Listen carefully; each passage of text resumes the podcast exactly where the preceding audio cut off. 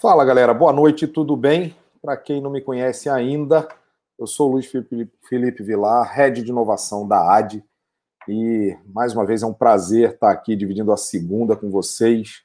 A gente tem sempre conteúdo aí, né, que fala sobre agilidade, inovação e tudo que envolve esse nosso universo. Gente, a gente tem essa característica na AD de fazer um monte de coisa diferente, mas mais do que isso, que a gente mais gosta é compartilhar com vocês tudo que a gente faz e caramba, tomara que vocês aproveitem, tomara que vocês curtam muito isso, né? Hoje a gente vai falar de business agility na veia e para isso, caramba, trouxe pessoas sensacionais aí que convivem com a gente e que ensinam para caramba e têm feito um trabalho no mercado bem legal.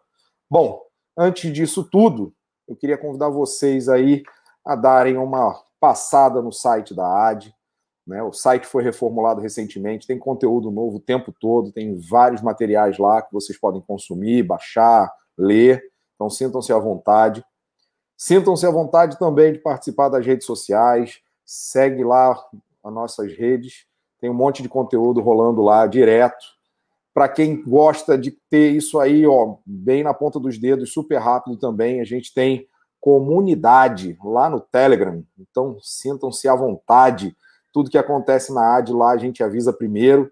E é um prazer bater esse papo, trocar essa figurinha lá no Telegram também com vocês. Então, por favor, sintam-se mais do que convidados, viu? Bom, eu falei pra caramba aqui e vamos ao que interessa. O pessoal está chegando. Eu queria pedir para que vocês se sentissem super à vontade de interagir, de mandar seus comentários, mandar suas perguntas. Não se acanhem, a gente vai fazer o máximo para responder tudo que vocês falarem. E logo de cara vou trazer aqui Aldo Pires, nosso CEO da AD. E tá aí, ó. Seja bem-vindo, doutor Aldo. Tudo Valeu. Bem? Tudo já. Olha, pessoal, antes de tudo, sejam bem-vindos. Se você. Deixa eu só fazer logo agendas. Tem um gato branco aqui entrando na, ah, na de live. faz parte, né? Que a gente faz ao vivo, então não tem como, e o bichano aqui tá é doido para aparecer. Eu acho que ele quer mostrar o que, que é a visão ágil do, do da família felino. boa, boa. Aí tá, tá. Tirei, tirei, tá aqui do meu lado, olhando mal encarado, tá tipo, pô, quero participar. muito bom, muito bom. Tem um bate-papo bom hoje aí, né, cara? Faz a sua introdução, por favor, e chama teu convidado aí hoje, que tá a gente bom, já tá bom, tá bom, tá bom. Bom, de tudo é um prazer estar aí com o pessoal todo de novo. O nosso canal está crescendo muito, muito legal. A gente está vendo que centenas de visualizações estão acontecendo assim muito rapidamente. E a gente, por isso que a gente está fazendo com muito amor, muito carinho, uhum. esse nosso bate-papo toda segunda-feira, nesse mesmo horário. E a gente vem abordando alguns temas que são muito bacanas. E dentro dessa visão de agilidade, a gente hoje trouxe um amigo, antes de tudo, um colega meu lá da, da FGV de muitos anos, que faz um trabalho assim excepcional na empresa dele, a Portfólio, um dos maiores nomes que trabalha com portfólio de projetos no, no Brasil. Tem sem número de cases, de publicações, de materiais fantásticos. E recentemente ele ousou novamente e ele criou um nada mais nada menos do que um framework de agilidade de negócio. Nada o nosso mais, famoso, nada menos. É, nosso famoso, é, o conhecido como BAN. BAN Legal. Agility. E então hoje a gente tem um prazer de estar recebendo aqui no nosso, na nossa AdPlay meu amigo Norberto. Seja bem-vindo, Norberto. Norberto aí, ó. E aí, e aí, Aldo, prazer imenso estar aqui com, com vocês aí da, da AdTech aí, Vilar também. Boa noite a todos e vamos falar um pouquinho de agilidade, né? Falar sobre coisas importantes e focar no que importa, né? Essa é a, a verdade. É isso aí. Cara, seja muito bem-vindo. A gente vem acompanhando o teu trabalho aí já há algum tempo, a gente está vendo o esforço hercúleo que é né, tentar colocar, empacotar de alguma maneira uma coisa que é tão ampla, né, que abrange uma série de disciplinas e Assim, a gente está vendo esse esforço teu de contribuir com essa comunidade de agilidade e, e, e, mostrar qual é a capacidade que esse tema né, consegue gerar em valor agregado, em resultado para as companhias que acabam adotando isso. E hoje um papo tinha um pouco aí de falar não só do Business Agility, mas entender o teu framework, como é que você colabora e, e mostrar como é que isso pode trazer valor para quem adota a agilidade, né? Então, logo de cara, eu vou deixar para todo mundo aí, ó, e depois eu repito, né? Tá aí, ó, o site do framework. Daqui a pouco a gente coloca de novo aí para quem não pegar no início, então daqui a pouco a gente repete, né? A Portfólio Expert também tem as redes sociais, então fiquem à vontade, pode vasculhar lá, pode procurar. Norberto vai responder tudo que vocês precisarem saber. A gente vai falar de algumas novidades que estão aí na ponta da agulha já para serem lançadas, né, Norberto? É isso aí. E aí, vamos começar logo com o que interessa. Já tem uma galera interagindo aí. Boa noite, pessoal. Sintam-se super bem-vindos. Então, logo de cara, primeira bomba aí que eu já queria. A gente fala pra caramba. é Business Agility. O que, que é isso, gente? Explica aí. A gente fala pra caramba, todo mundo fala, mas assim, e o conceito? O que, que é esse Business Agility? E, e do que se trata? o, o que comem, como se reproduzem, onde vivem. Conta pra gente aí um pouco. Quem começa aí? Sempre, sempre nosso convidado, né? Beleza. Então vamos nessa, muito bom. Então, a agilidade no negócio, ela, ela sempre foi importante nas organizações, mas agora mais do que nunca, né? Agilidade em negócio é a capacidade das nossas organizações de se adaptar rapidamente as mudanças de mercado. Pode ser cenário mercado externo, mercado interno, e a capacidade né, da gente mudar os nossos produtos e serviços rapidamente, para que a gente consiga ter vantagem competitiva. Eu tenho dado alguns exemplos aí nessa, nessa pandemia, né? As empresas que conseguiram se adaptar rápido à pandemia sobreviveram. Né? A gente tem que bater palma para a própria Fundação Getúlio Vargas, que a gente trabalho aí que se adaptou rapidamente, não foi empresas que não tinham e-commerce de uma hora para outra. E nós também, né? A gente teve que se adaptar, nós professores, o, o pessoal que mercado de rua, né? De, um, de, da noite para o dia já estava vendendo máscara, não era assim? Vendendo máscara. Isso é agilidade do negócio. A gente, a gente não pode perder tempo, porque senão o nosso concorrente vai na nossa frente e a gente perdeu a uhum. oportunidade.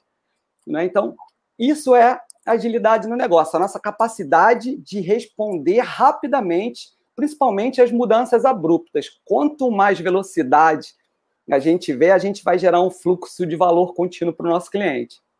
Oh, legal, legal. Fala um pouquinho, Helder.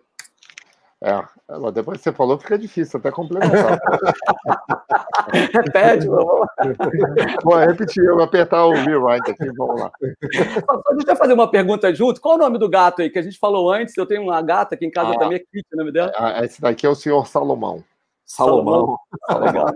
Na verdade, bom, é dono, na verdade, ele é o dono da casa e ele, e ele é muito condescendente e permite que, de vez em quando, a gente utilize a casa, entendeu? Essa é Gentilmente a... ele cede um pequeno espaço para vocês. Pô, se ele é. subir, deixa ele ir contigo, vai ser legal pô, se ele subir.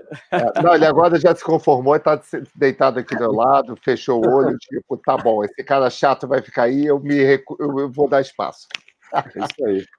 Mas pegando, pegando carona no que você falou, né, e, e falou muito bem, essa capacidade de reinvenção dos negócios está diretamente relacionada à agilidade. E não é à toa que, nessa, em tempos de crise, em que todo mundo é forçado, é que a gente vê isso acontecer e de uma maneira mais rápida, né? Por quê? Né? É, porque é, tem aquele ditado antigo, né? Que você pode se mover pelo amor ou pela dor. Uhum.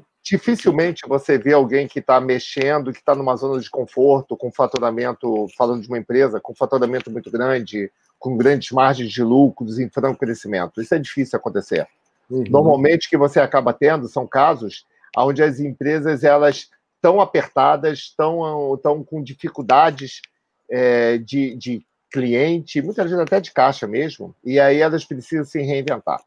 E essa reinvenção, ela aí exige essa readaptação das, das, das organizações para estar tá focando em cima da entrega de valor para os seus clientes, né? Afinal de contas, é o que eu falo, né? Dentro da área, a gente fala é, tudo o que é mais importante para a gente são os nossos clientes. Então, a gente tem que entender o que é, que é percepção de valor que o cliente tem, né? E as empresas que conseguem ter essa percepção de valor são aquelas que estão mais, mais prontas para estar tá passando a fazer essa guinada, passar a fazer, passando a fazer esse redirecionamento, né? Legal. Então, é, então é triste nessa, nessa pandemia, né? Eu tô, hoje eu estou aqui no Rio de Janeiro, e quando a gente passa em alguns lugares e vê aquele monte de lojas fechadas, né? Eu, domingo mesmo, né? Ontem, estava fazendo uma caminhada aqui no calçadão, a percepção que dá é que 60%, 70% dos quiosques da praia estão fechados. Uhum. Nossa. Pois é. E, o, e os outros, ou alguns outros, bombando, se readaptando.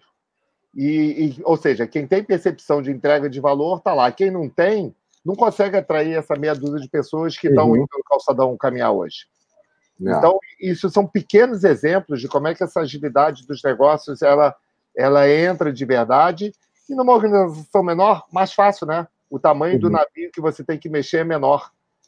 O difícil é numa grande empresa que durante muito, muito tempo deu certo e do uhum. dia para a noite precisa se reinventar, né? É. Então... Legal, bacana demais. Eu, eu ia fazer uma provocação aqui. A gente vê esse movimento de agilidade nascendo lá atrás, falando de engenharia de software e tal, nananã, e num dado momento a coisa meio que transborda para a área de negócio, né? E aí o negócio precisa entender que ele tem que se adaptar para ele poder continuar vivo, né? Que era o que a gente estava falando. E aí a gente vê quando a gente fala de cadeia de valor, dessas entregas é, baseadas no que de fato faz sentido para o nosso cliente. É, eu falo muito lá na AD de, cara, a gente tem que quebrar as paredes aqui, esquecer esse negócio de silos, entender qual é o fluxo melhor, assim, adaptado ao que a gente vai entregar esquecer que é a área A, a área B e falar, cara, é isso aqui ó, que a gente vai entregar e vamos fazer. Acho que tem muito disso, né? De você é, conseguir olhar o que você tem que entregar, qual é o valor efetivo e quebrar essa história desses silos e poder fazer com que a entrega aconteça efetivamente, diminuindo aqueles bloqueios e mostrando essas adaptações cada vez mais, né? Eu dei uma estudada já lá no framework, né, do BAN e tal, e pude reparar que você quebrou em três é, pacotes ou três camadas. Camada, isso aí. Na interna, intermediária e a camada externa. Eu queria que você explicasse um pouquinho dessa camada interna para a gente começar o jogo aí, para entrar um pouco no como é que você pensou, se faz sentido o que a gente já conhecia e a gente consegue aproveitar, como é que a gente fez isso aí. Explica para a gente bacana demais. A camada interna, né? Se você olhar o ban, né? Vocês olharem o ban no, no site que a gente colocou, banagility.com.br, no centro fica o cliente. E logo em volta do cliente fica a camada interna, que é a base, são os princípios, é o mindset, são os princípios, são os valores, é onde a gente coloca os papéis, é onde a gente coloca o roadmap, é por onde tudo deve começar né, com uhum. mudança de mindset. E o Aldo pode falar bem também disso aí que é empresário, também é muito difícil. É muito difícil a gente pegar um empresário que está 10, 15, 20 anos trabalhando de uma forma e falar, não, mudou.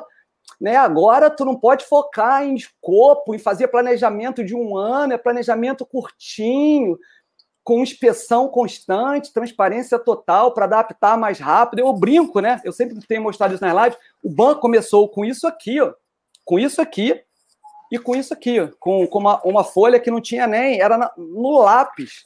Uhum. Esse, foi, esse foi o primeiro MVP para poder testar a hipótese, para ver se, tinha, se, tinha, mercado ou não. Aí, primeiro webinar, 200 pessoas inscritas. Primeira turma, 28 inscritos.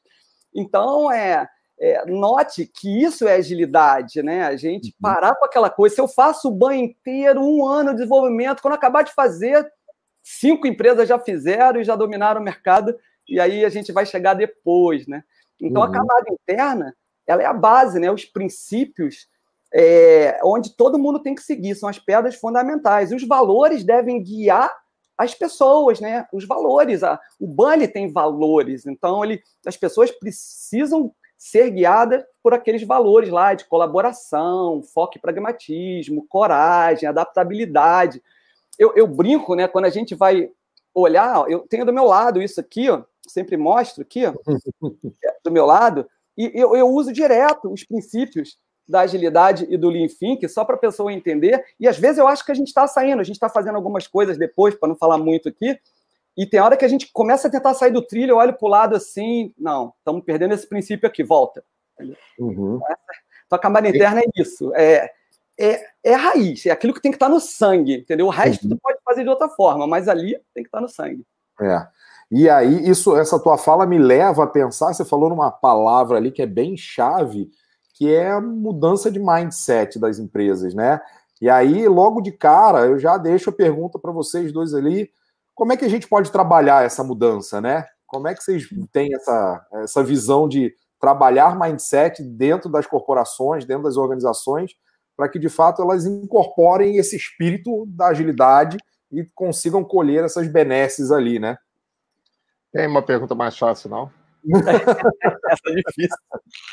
Rapaz, eu, eu brinco o seguinte: a gente que trabalha nesse mercado é, empresarial e também como professor, eu costumo dizer que não conheço nada mais difícil numa empresa do que mudança de cultura, mudança de mindset. Uhum. É bastante difícil, é bastante complicado, né?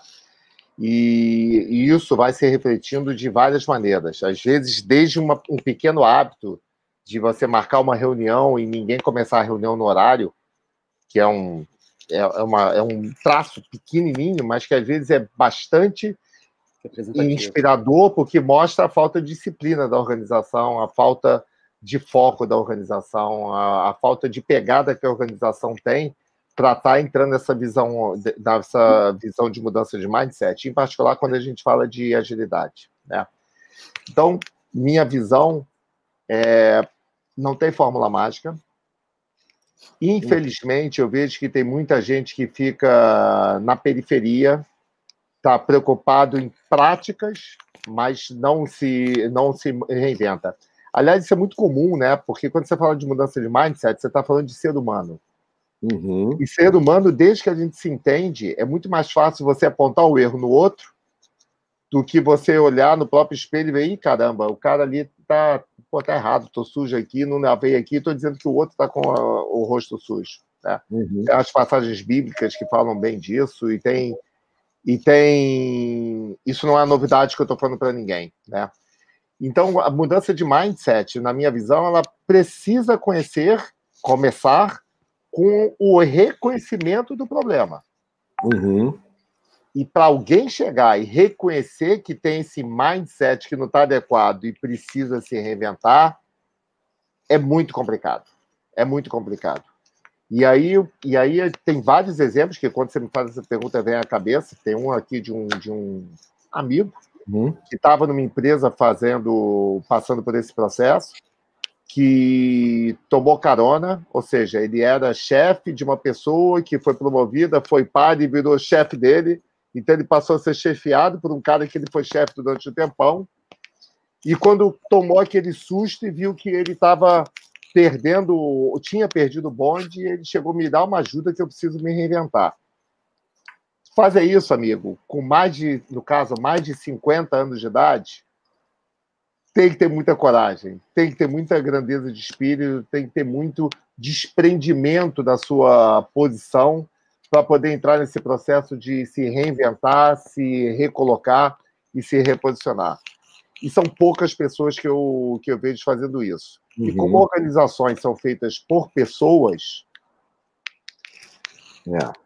não, não é surpresa a gente ver que tem muita gente falando, mas pouca gente fazendo. Verdade, verdade. Pura, pura verdade, né? Porque quando a gente fala de mindset, a gente está falando do nosso modelo mental né? Como a gente vê a vida, como a gente vê as empresas, como a gente vê projetos, como a gente vê negócio, e a gente faz 20 anos de uma forma, às vezes tem que chegar alguém de fora e falar, ó, oh, cara, em vez de tu gastar esse dinheirão, começar a receber daqui a um ano, vamos gastar um pouquinho e adiantar teu ROI, vamos diminuir teu risco. Então, mindset é que nem o Aldo falou mesmo, é, é convencimento, é mostrar os ganhos, né? é, é fazer um, um, um, um case pequeno para mostrar o quanto faz a diferença. O, o, grande lance também é que depois que a gente prova né, um mindset de agilidade, de pensamento enxuto, né? Porque quando a gente fala de, de agilidade no negócio, a gente está falando basicamente de ágil mais uhum. lean thinking, né? Ágil mais lean thinking. Por isso que o pessoal junta, né? É, é, Agile Kanban, Lean Kanban, 200 mil nomes aí, que juntam essas duas coisas, né? E uhum. o importante é que a pessoa entenda esse foco, né? Que todo mundo gosta de eliminar desperdício, todo mundo gosta de antecipar ROI, todo mundo gosta de reduzir riscos. Então, é convencer as pessoas que isso vai fazer a diferença e, e mostrar na prática, fazer um, tentar fazer algo que ah. já traga números, né? Ah, é. Mas é difícil. E aí, pegando cada um do que você falou, quando você fala de Lean, a gente lembra de Toyota. É. Acontecer esse processo de transformação veio de décadas. Não foi uma coisa. 50. É, é exatamente. ninguém comprou a receitinha de bolo, agora vamos ser lean. Não, né? É. Então, essa. É. essa e, e aí, estou falando de Japão, povo extremamente disciplinado, que sabe o que é que respeito ao próximo, Exatamente. sabe o que é valorizar o ser humano, sabe o que é delegar, fazendo empoderamento, uhum. todos esses valores que tem por trás. Então, é, aí você pensa, como é que você vai plantar um lean thinking numa organização que alguém está querendo olhar o outro errar e para apontar o dedo, ah, esse cara errou, etc., demite ele que eu quero o lugar dele. É. É, é verdade. E muito Não legal você falou da Toyota. A Toyota, por exemplo, na crise que a gente teve nos últimos anos, ela foi uma das que menos sofreu, porque não se iludiu com o boom e nem se desesperou, porque tinha já tudo né, montado a forma enxuta, sem uhum. aumentar à toa, sabendo que aquele volume de, de produção puxada não ia permanecer por muito tempo. E aí também, quando caiu, não teve grandes problemas. Né? Claro, todas passaram por algum problema, mas muito menos que uma GM, que quase quebrou mundialmente. Né? É. Então, verdade. Legal, bom exemplo. Ó, já vou deixar aqui a primeira pergunta aí do Frederico. Você viu aí, ó, que ele já falou que foi seu aluno, Norberto. Grande Frederico. Né? Ah, já deixou aí, ó, uma bomba para você responder. Boa. O, o BAN vem para substituir o SAFE? Não, na verdade, o que acontece? Eu, eu acho que tem, né, costumo dizer que tem mercado para todo mundo. Né? Uhum. Agora, algumas vantagens do BAN. Primeiro, ele é muito mais simples e objetivo, e ele não é só para a empresa de TI. Não estamos falando só de TI. O BAN é um framework híbrido, ele é uma base de conhecimento online para gerar né, é, inovação nas organizações e para criar um fluxo contínuo de valor. O objetivo é criar um fluxo contínuo de valor, mas de uma forma muito mais simples. Aí, se alguém conhecer algumas empresas que implantaram o Safe completo e funcionou, me fale. Eu até conheço é, pelo menos uma aqui no Brasil que, que implantou aí, que a, tornou público, é a, Globo, né? Mas é um, é, um, é um framework muito complexo, né? Então, o BAN é um framework brasileiro, simples, adaptado à realidade brasileira e que funciona, tá? Então, é, é esse é o, é o grande diferencial. Ó, já é, vou eu, compartilhar. Eu, Fala aí, Aldo, porque eu vou compartilhar é, um negócio que apareceu aqui legal pra caramba. Tá bom. Eu pegando cadona nisso, o Norberto falou para mim na palavra-chave: valor. É, o negócio é orientado a valor. Então, claro que a implantação ela deve ser orientada a valor. Uhum. E todas as discussões que a gente vem fazendo, né? A gente tem o Norberto, eu, alguns outros colegas, a gente tem um grupo de discussão bem rico, né? E a gente vem falando muito sobre isso, e eu, particularmente, eu entendo que a visão do Safe ela é um tanto quanto engessada em vários momentos, né? Uhum. Em que ele acaba propondo, inclusive, uma estrutura organizacional, um, um, uma forma de, de trabalho, de cargos, de funções, etc., em que eu, quando olho assim, opa, peraí, amigão, calma. Quer dizer que eu tenho que ter esse arquiteto, o arquiteto do arquiteto do arquiteto, tô brincando, né? Não tô usando é, os nomes. É isso aí. RTE, Release Train Engineer, cria um monte de, de coisa nova. É. Aí, eu, aí eu fico. Então, é, é uma questão que eu me impressiono, né? A gente, lá na, na, tem uma cadeira lá que eu trabalho na Fundação de Frameworks Ágeis, em que a gente vê BAN. Uhum. BAN está entrando agora, tá, Norberto? A claro. cadeira mais antiga. É.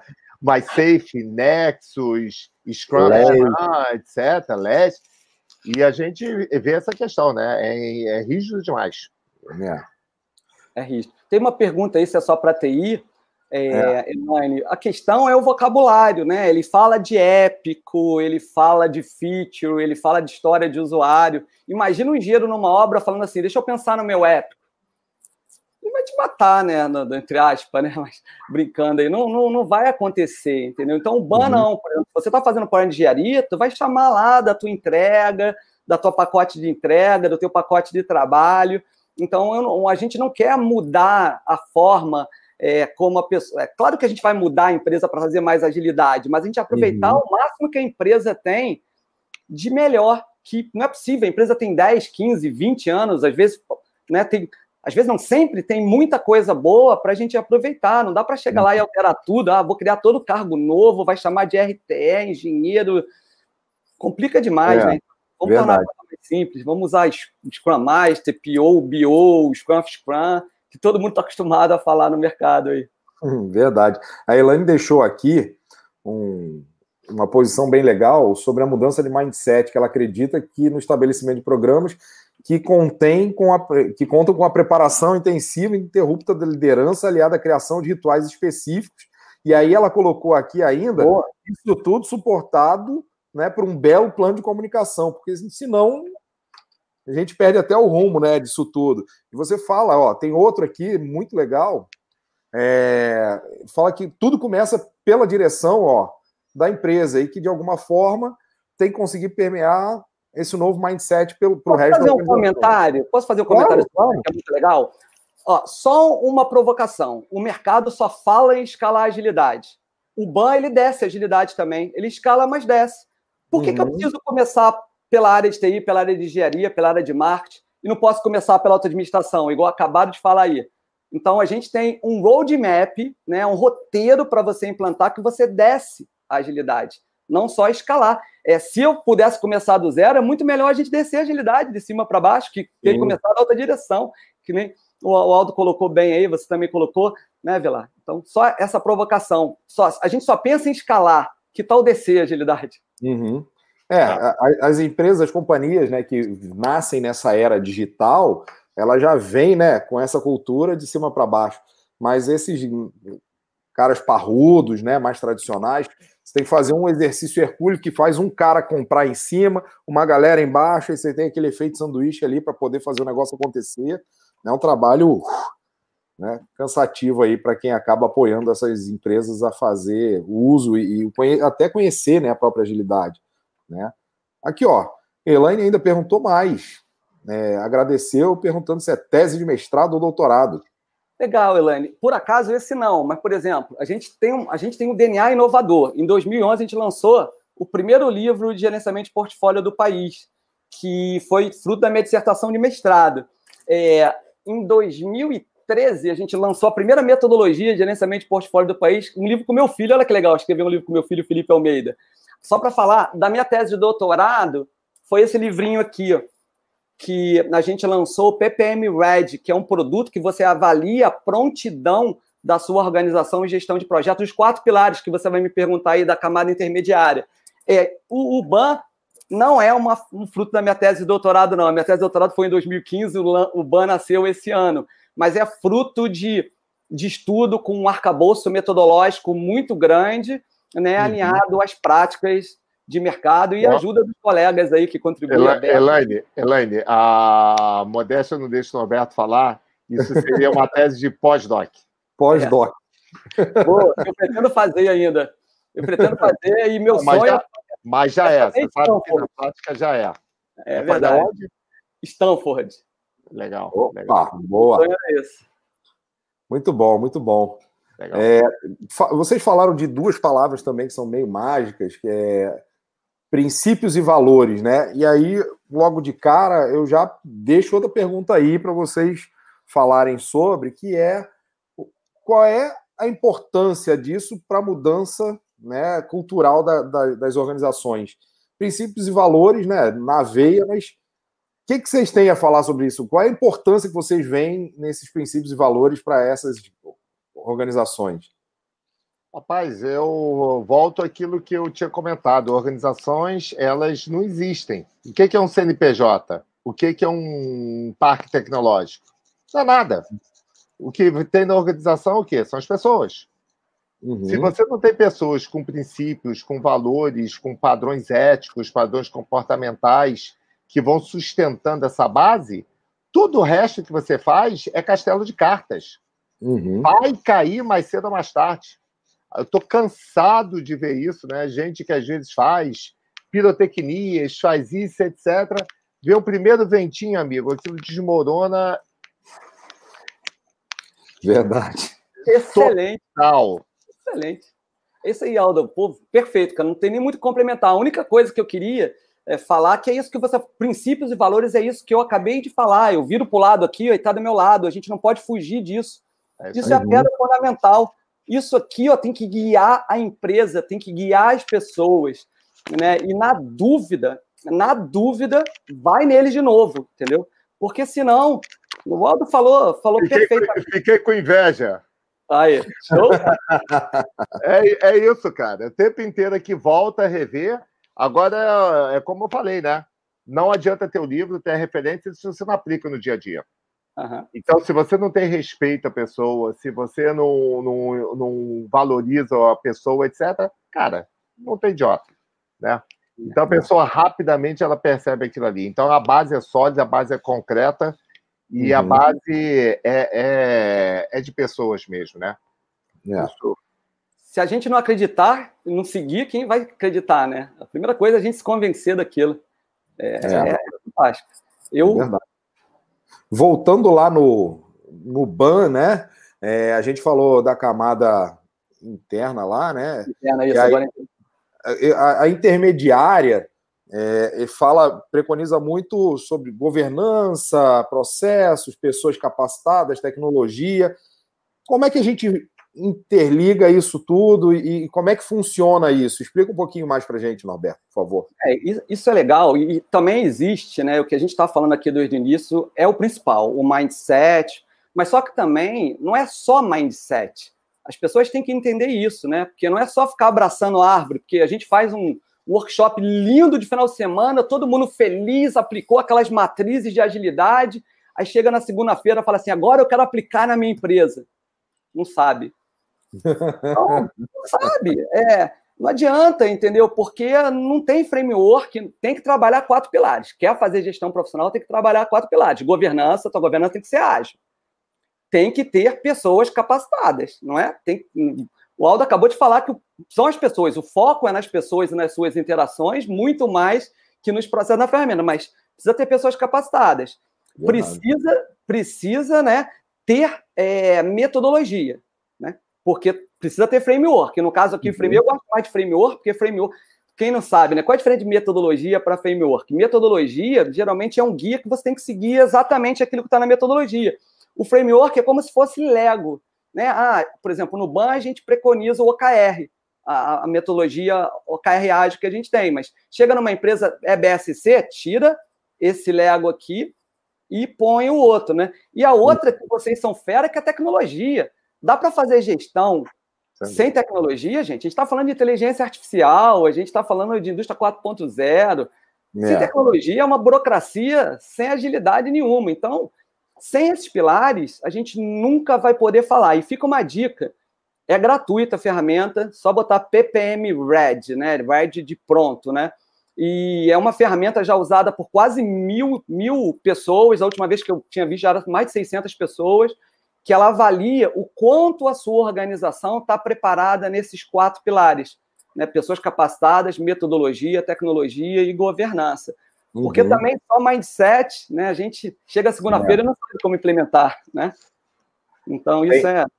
Tem uma fala aqui, ó, que vai foi para o Aldo aí, ó. Ana Paula agradecendo a fala do Aldo, falando que é da área de pessoas e que é, o que ela mais tenta fazer dentro dos times é isso, né? É muito gestor se perdendo na operação por conta dessa falta de princípios, né? E de tudo que já foi falado anteriormente. Mas é isso, eu acho que tem muito disso, muita gente falando na hora de fazer, dá aquela patinada, não consegue conectar as coisas, né? E aí isso responde um pouco dessa, dessa necessidade aí do mercado. E a camada interna, ela tem que objetivo? A externa, aliás, qual é o objetivo? A gente já está abrindo ali a, a cebola. É, verdade. Então, na camada interna, a gente tem os fundamentos, né? Na uhum. camada intermediária, a gente tem os quatro pilares. E na camada externa, a gente tem os frameworks propriamente dito nos domínios. Por quê? É, lembra que eu costumo dizer o seguinte: não é, olhem no Ban Agility, não é domínio físico. Claro que as empresas estão ficando cada vez mais achatadas, mas uhum. a gente tem na nossa empresa domínios que precisam estar entrelaçados. A gente precisa passar agilidade em todos esses domínios. O primeiro é da estratégia. Alguém precisa pensar, precisa mudar nosso produto agora. A gente precisa fazer online, porque senão a gente vai quebrar. Ponto. Mas aí o que acontece? Às vezes a pessoa tem a ideia na estratégia e não consegue implementar na empresa, porque o resto todo é, não é ágil, é tradicional, é lento. Uhum. E aí você desce, porque vem uma série de iniciativas para você se adaptar, não é isso? Aí você desce para o domínio de portfólio. No portfólio é priorização. Aí a gente vai usar técnicas como Macbeth, HP, né, é, WSJF para os momentos ágeis, ou qualquer outra técnica para ver dentro dessas iniciativas aqui quais são as mais importantes, quais vão trazer retorno mais rápido. Esse é o segundo domínio de portfólio. Uhum. Aí a gente desce para o domínio de múltiplos projetos, que é o de programa, né? Que acho que, que foi a Elane que falou aí. A gente não chama de programas porque nem todo conjunto de projetos é um programa, aí a gente está chamando de múltiplos projetos. E depois desce para de projeto. Só que isso aí, claro, a minha empresa só tem duas camadas. É, é uma divisão lógica, não uma divisão hierárquica né, de setores uhum. dentro da empresa. E acompanhado com isso, a gente sabe muito bem, vocês são expert nisso, que é a operação, né? É DevOps, né? A gente não, não vive só de projetos, a gente tem que tocar os nossos, fazer os nossos produtos e serviços, né? Uhum. Cinco domínios, a camada externa, a gente tem os cinco domínios e os frameworks, tem detalhadinho lá o que, que precisa fazer, né? Dentro de cada domínio, prontinho para a pessoa, além de mindset, chega na sua organização, ah, eu sei o que tem que fazer, legal, eu preciso criar um backlog do portfólio, ah, eu preciso criar um backlog de múltiplos projetos, aqui tem uma reunião de planejamento da sprint, de uhum. múltiplos projetos, não só de projetos. Então, ali é o guia, né, para você implementar, tá? A camada externa é que tem o guia efetivamente. Legal. Já tem uma pergunta sobre isso aí para você, ó, do Frederico. Boa. Se prescreve algum frame de delivery? Boa, boa, Frederico. O que, que acontece, né? A gente tem framework para o domínio de estratégia, portfólio e múltiplos projetos. E no domínio de projetos, a gente deixa livre tá? Aí você vai usar os frameworks que existem no mercado. Pode usar o Scrum, XP, disciplina de Agile, o que você usar. A gente não prescreve nenhum modelo para projeto, porque o nosso objetivo é escalar. Para o domínio de projetos, tem muita coisa no mercado, a gente não quis ficar reinventando a roda, né? Eu vou criar um modelo sabendo que a pessoa vai escolher um desses aí é, de mercado, e para escalar a gente tem muito pouca coisa. A gente tem Safe, Agile Shift, o DA, e basicamente é isso. Né? Então a gente não prescreve para projeto, não. No nosso programa, a gente tem um programa de formação de Agile Coach, que é o, é o programa mais completo, do melhor e mais completo do Brasil. Aí a gente tem 42 horas de formação e aí a gente, a gente ensina Scrum, a, a, o mindset ágil e a gente ensina Scrum, tá bom? Mas a gente não prescreve nada para projeto. Legal. Deixa eu aproveitar aí, diante disso tudo que foi dito, é, e aí eu acho que o Aldo podia começar. É, como a gente promove agilidade dentro dos negócios? Porque é, a partir dali é, tem uma visão do Norberto que ele já meio que foi falando baseado no framework, mas era legal o Aldo começar para o Norberto. Eu, eu, eu, digo, eu digo o seguinte, né? Cada vez mais a gente tem valorizado quem entrega de verdade. Ou uhum. seja, não é, não é as sopas de letrinha, na minha visão, cada vez tem menos valor. O que tem mais valor é quem entrega de verdade, né? Então, em vez de ficar falando qualquer sopa de letrinha, né? E aí, meu amigo Norberto me permite, vou botar o banco como mais um, uma nomenclatura que veio surgindo.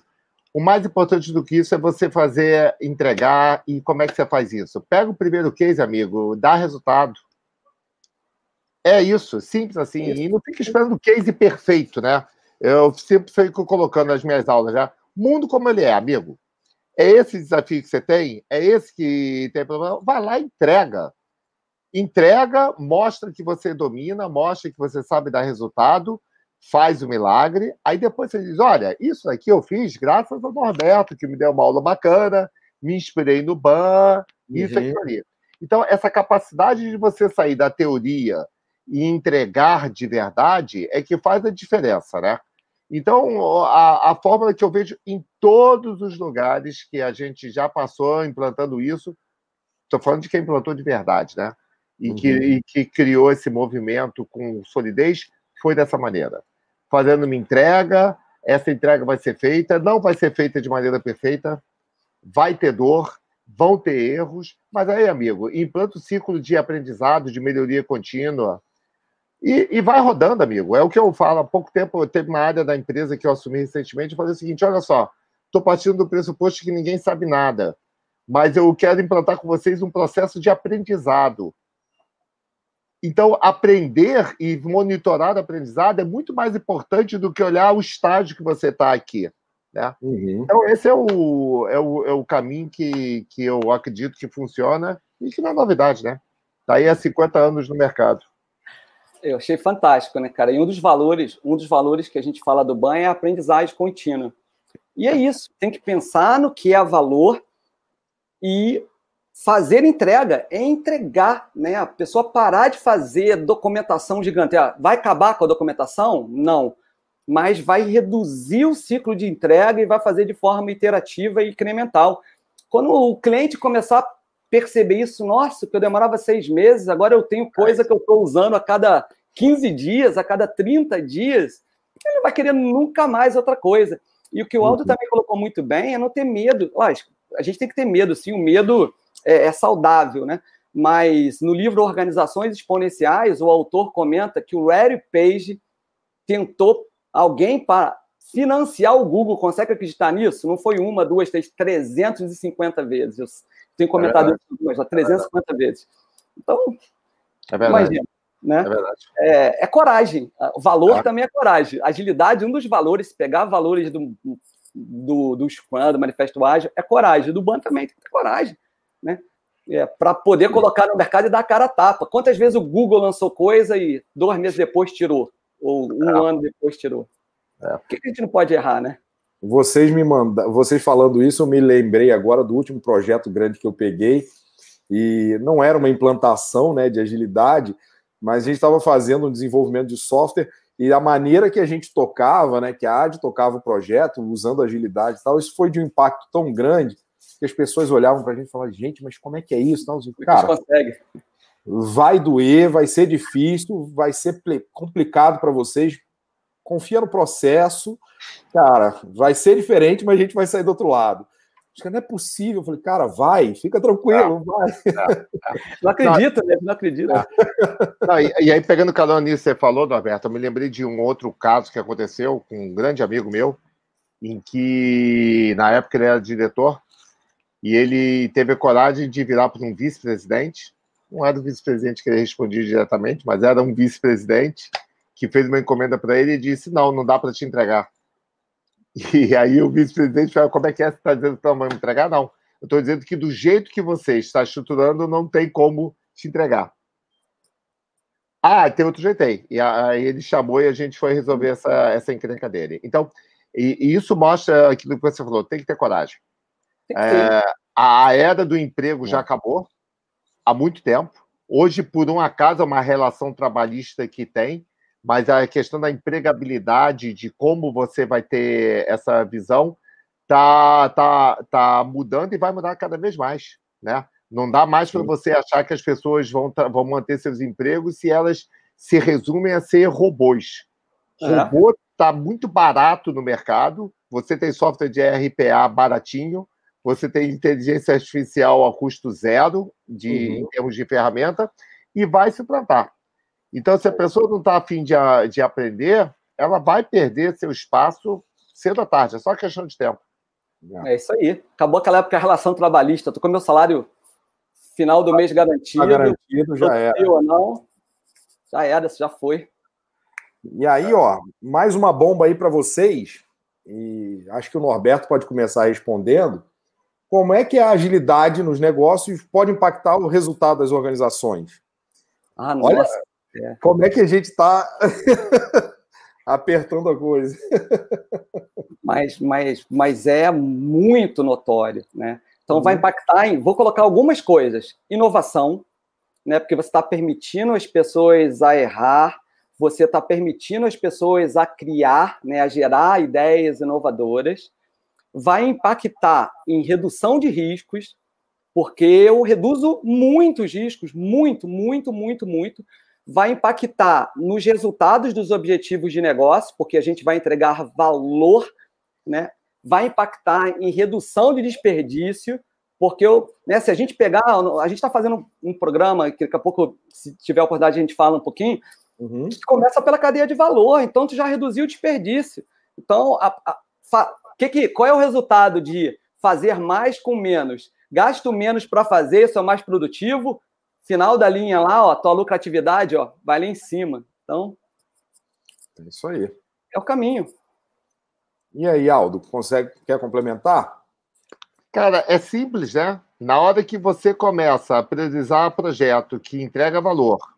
E o que é entregar valor? É melhorar a percepção de qualidade.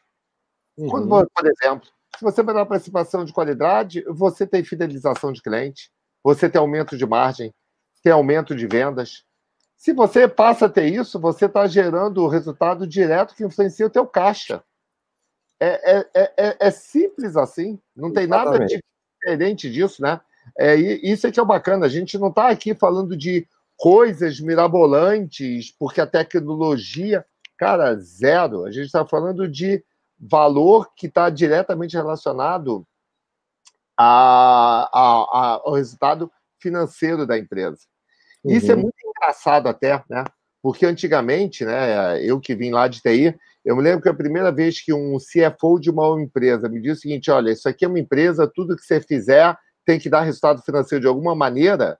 Quando ele me falou isso, eu, no meu purismo técnico, eu olhei, nossa, que absurdo. Esse cara está esquecendo que tem os padrões de qualidade. Depois eu olhei, cacete, cara, o que ele está falando é o óbvio é, é o óbvio. Eu que não tinha competência de entender o que, que aquele padrão de qualidade gerava de valor e dava de resultado para a empresa. Então, eu não era não tinha competência para identificar o que é valor para a organização. Uhum. É? Então, essa é a visão que é o grande barato da, da agilidade. Né? E é uma delícia quando a gente vê um cliente, como a gente já presenciou, que está rodando o projeto, vai lá para o sétimo ou oitavo sprint, e ver o seguinte, pô, isso aqui que eu estou entregando é, tem valor, mas já não é tão legal assim. Vamos fazer o seguinte, como é que está aí o cronograma? Pô, está faltando, estamos muito antecipados, falta muito tempo para terminar o projeto. Como é que está o budget? Ih, tá sobrando um dinheirão.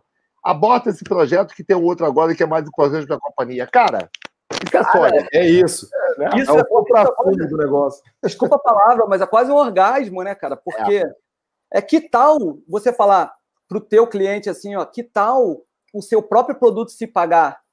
Porque na hora é. que o Aldo falou que vocês entregaram, ele já começou a usar, ele já está ganhando dinheiro, às vezes muito mais dinheiro do que está pagando a AdTech para fazer. Uhum. Entendeu? Então é.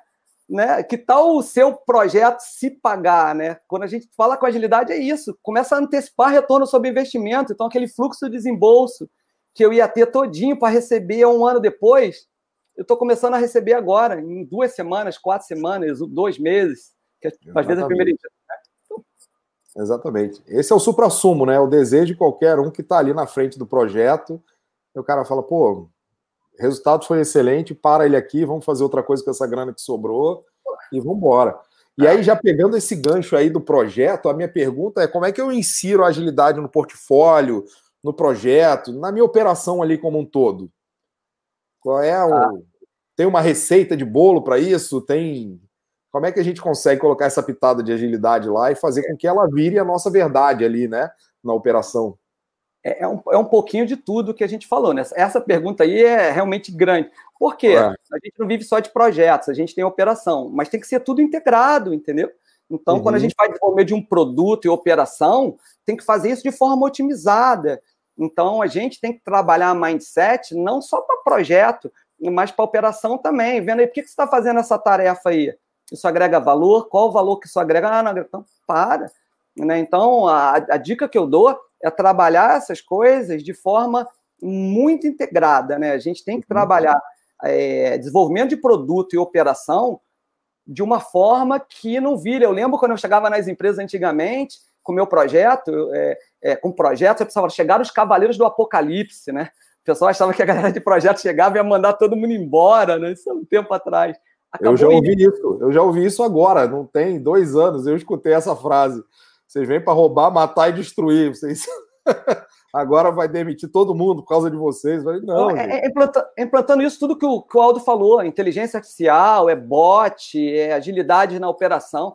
Gente, se você não estiver trabalhando com isso, está fora de mercado. Não dá para ser competitivo sem trabalhar com as novas tecnologias. E é mais uma vez, né? Tem aquele, aquela massa que diz que não conhece a história está mal fadado a repeti-la. É. é. Sempre aconteceu na história da humanidade. Eu estava vendo outro dia um, um desses seriados aí é, de época de pandemia, né? Aquele grande hotel. Uhum. E aí estava uhum. vendo que parte da, da história se dá através de uma telefonista que se rebela com as centrais telefônicas automatizadas, que iam demitir centenas ou milhares de telefonistas. Aí eu fico olhando assim, meu Deus do céu, é verdade, isso aconteceu. Amigo, se você está se comportando como telefonista do século XXI, que aperta um, pega um plugzinho e aperta no outro, você vai perder seu emprego, amigo. É simples assim. É. Né?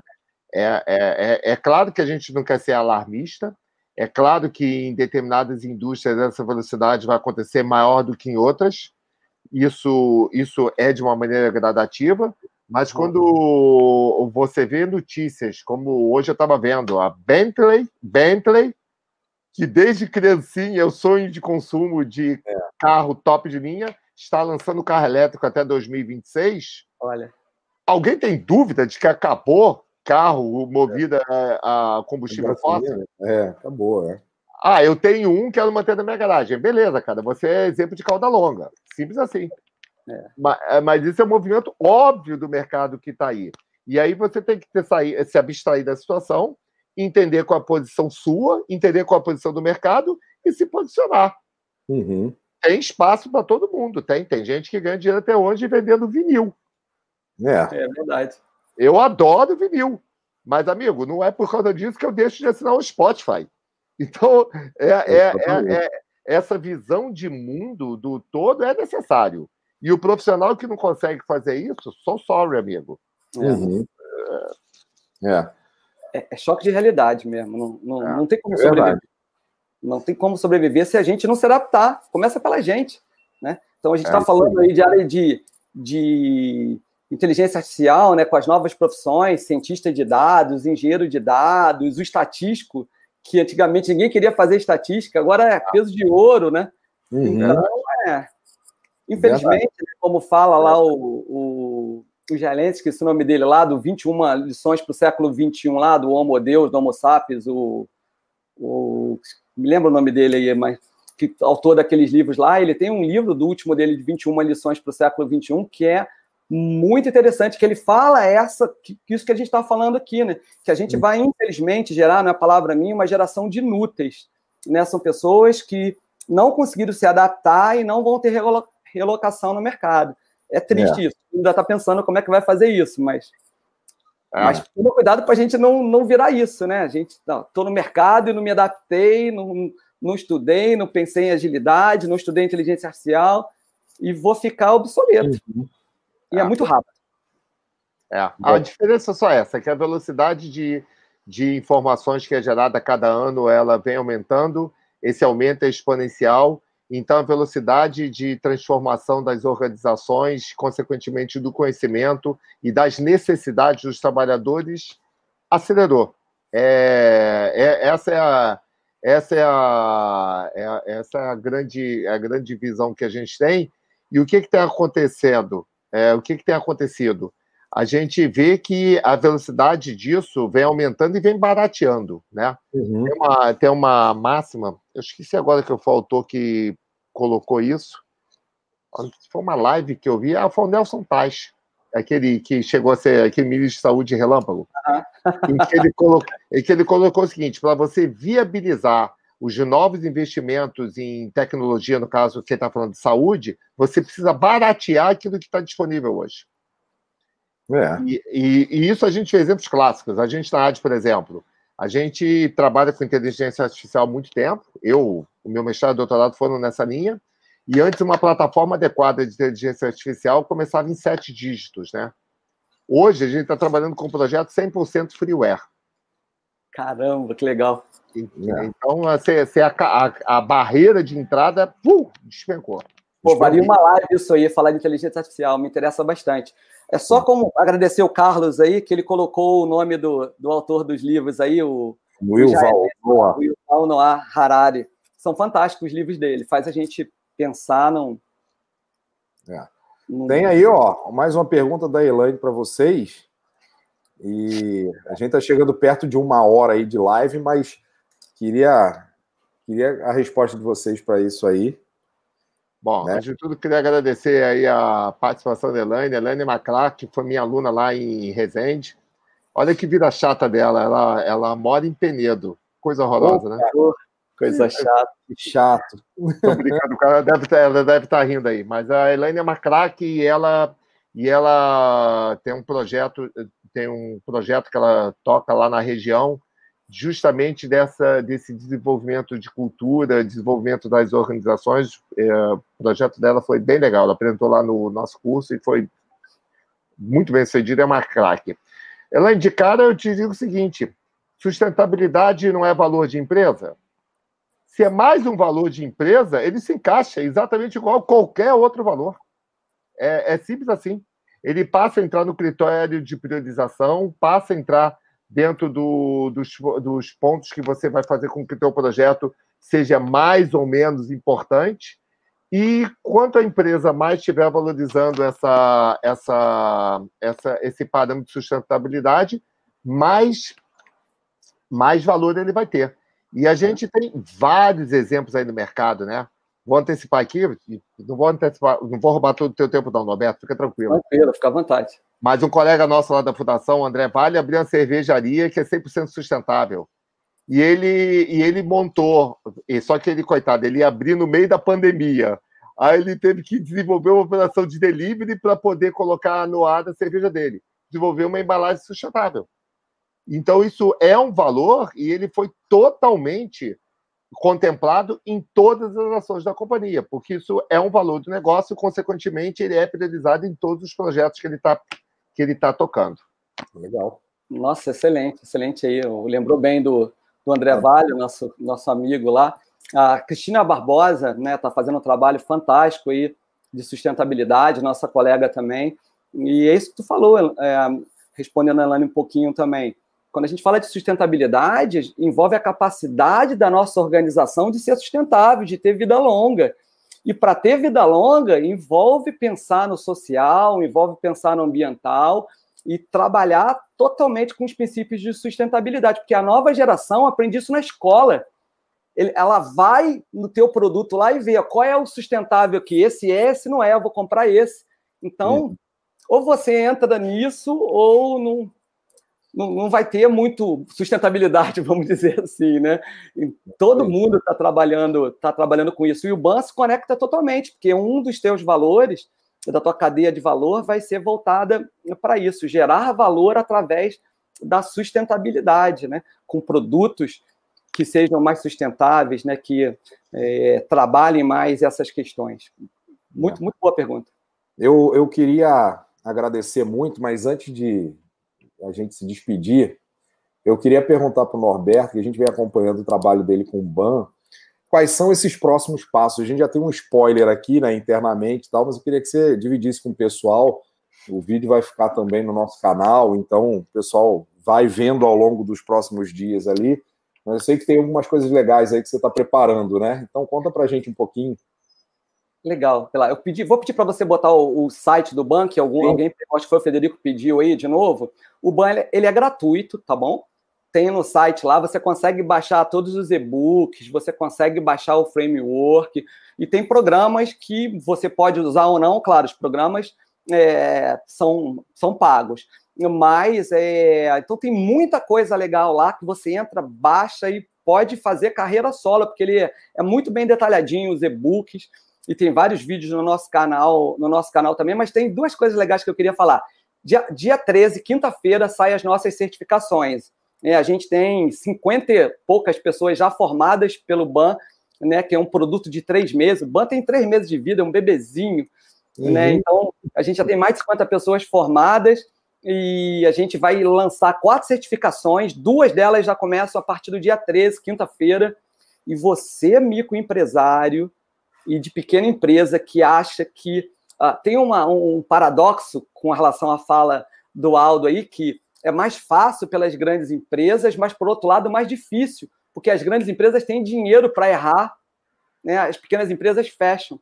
Então, elas precisam da agilidade muito mais do que a grande que tem dinheiro. Né? Quando a gente vê o Jorge Paulo Lema falando, ah, se, se vier uma cervejaria grande aí começar a aparecer muito, a gente vai lá e compra. É fácil para uma grande. Né?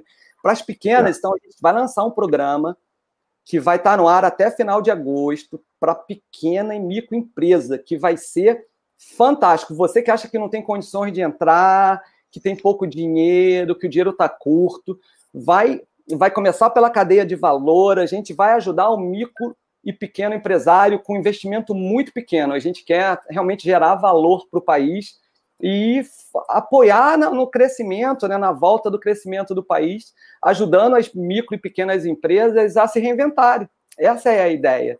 E vão ter benefícios muito legais. Fiquem atentos aí, que a gente está fazendo um programa para micro e pequena empresa que vai ser muito interessante. Oh, sensacional, Norberto. Muito bom. Cara, parabéns pela tua iniciativa. Brigadaço pelo seu tempo aí. Pô, bicho, acho que a comunidade da agilidade, a comunidade aí, não só da tecnologia, mas do mundo do negócio, né, de negócios, a gente olha para isso com super bons olhos e a gente entende o, o tamanho do esforço que é conseguir consolidar todo esse conhecimento no formato de um framework, a gente sabe como é difícil isso, a gente tem um pé no acadêmico, tem um pé aqui no mundo né, real, a gente sabe o qual, qual é o tamanho desse esforço, né? Então, parabéns de verdade. Mais uma vez, obrigado pelo teu tempo. Queria deixar aí mais dois minutinhos aí para as suas considerações finais. Aldo, Norberto. Bom, deixa eu puxar então aqui. Antes de tudo, queria mais uma vez agradecer a presença de todo mundo que está assistindo. E hoje, hoje você ter audiência numa live está uma, uma atividade cada vez mais difícil, né? A concorrência é enorme. Agradecer o Norberto, é um grande amigo, um baita profissional, né? Mais um show aí.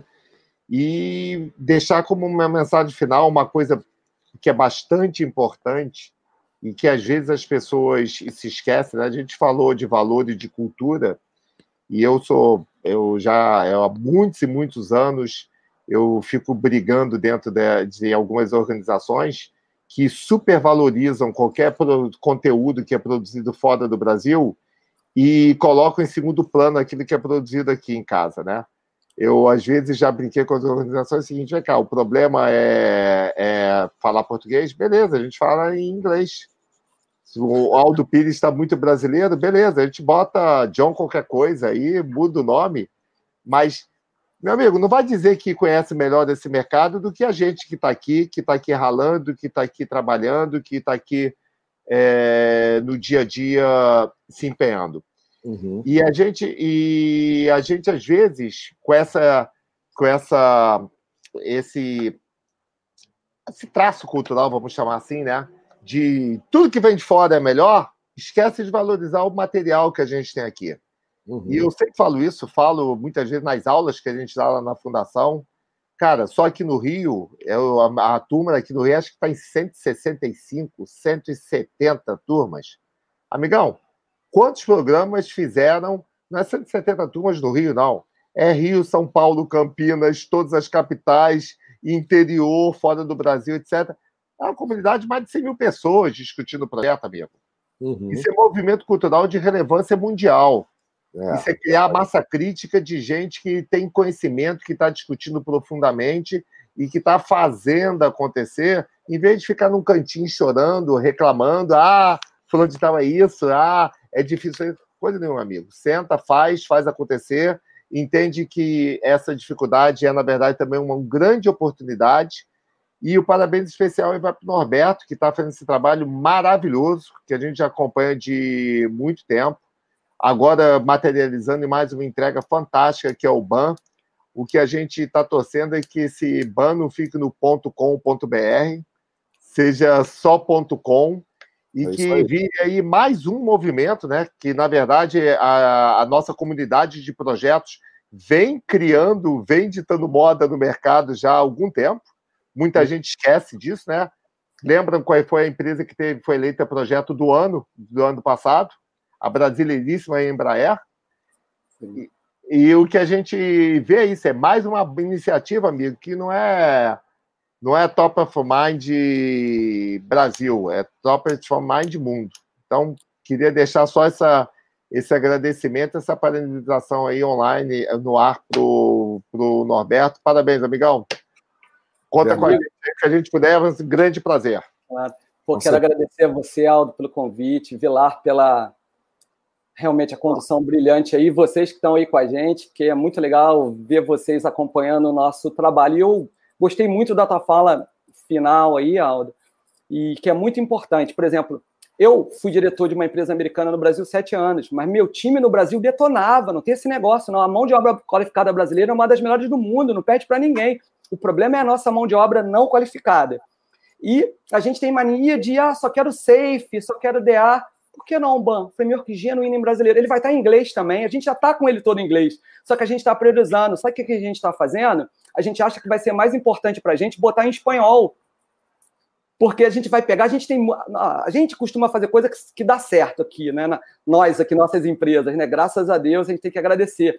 A minha metodologia de gerenciamento de portfólio é usada por dezenas de empresas. O PPM Red é usada, já foi usado por mais de 600 profissionais. E o BAN também vai ser. A gente vai fazer isso acontecer. Vai estar em inglês, vai estar em espanhol também, para a gente pegar o mundo, mas vamos parar de só achar que né, coisa de fora que funciona, porque funciona. A gente prova que funciona e a gente vai dar a mãozinha com você e vai fazer você implantar na sua organização. E esse pensamento ó, começa nas coisas simples. Às vezes a gente não compra uma resma de papel na, no nosso do lado da nossa casa ali, porque está um real mais barato no shopping. Aí a gente deixa de comprar, prestigiar o comércio local do lado da nossa casa e vai para o shopping, gasta 30 reais de estacionamento. Que tal a gente repensar Brasil? Dar valor no que é nosso aqui. E, e a gente tem que aumentar nossa produtividade, fazer, né? E para aumentar a produtividade, é, envolve aumentar PIB. E a gente precisa comprar aqui, fazer dinheiro aqui e pensar como a gente consegue ser mais produtivo e como é que a gente consegue influenciar as pessoas para serem mais produtivos. Mas começa com coisas simples, em comprar do lado da nossa casa, ao invés de comprar no rico lá, né, do, do, do shopping, gasta 30 reais por cada de um, dois reais. Beleza? Obrigado é aí. aí. Muito bom estar com vocês todos aí. Gente, muito, muito obrigado aí pelo tempo, pela atenção. Pessoal que estava acompanhando a gente aí na live, obrigado. Então, mais uma vez, ó, fica o convite nas redes sociais, ó, AD, Portfólio Expert, tá aí também. Sintam-se mais do que à vontade, né? Se vocês quiserem saber o que está rolando de novo o tempo todo, tudo de inovação, agilidade, cara, comunidade do Telegram da AD, fiquem super à vontade. A gente está lá justamente para interagir, para apoiar vocês com o que vocês precisarem. E, galera, boa noite. Até a próxima segunda aí. E a gente se fala. Até lá. Gente, obrigado. Tchau, tchau. Valeu. Obrigado aí.